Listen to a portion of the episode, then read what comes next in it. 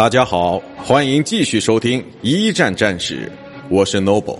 今天我和大家分享的是堑壕战之进攻达达尼尔海峡。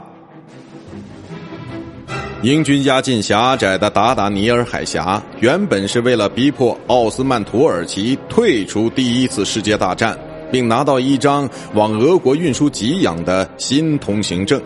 但这次施压却遭遇惨败。不仅如此，英军的惨败还直接引发了血流成河的加利波利陆战。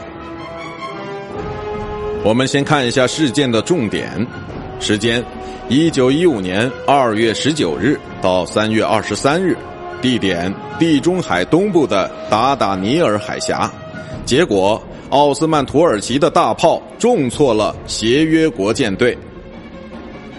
俄国大军的给养不利。让英法两国焦急万分，但是当他们想要给这个盟友一些帮助时，却又发现前面障碍重重。从欧洲前往俄国的路线，在当时只有两条：北线是经过北海和北冰洋，通往摩尔曼斯克港和阿尔汉格尔斯克港，但这条路十分难走；南线则需绕到地中海和黑海，虽然好走。但必须穿过处于奥斯曼土耳其控制的达达尼尔海峡，而奥斯曼土耳其正好是同盟国中的一员。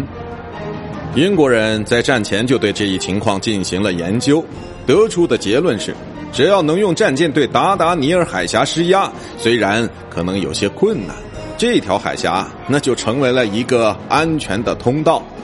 当英军舰队于一九一四年十一月重挫了该海峡以外装备落后、防御极差的沿岸堡垒后，这个结论似乎就更站得住脚了。可是万万没想到，得到了德军援助的奥斯曼土耳其军队却以强势的防守回应了英军正式压入海峡的行动。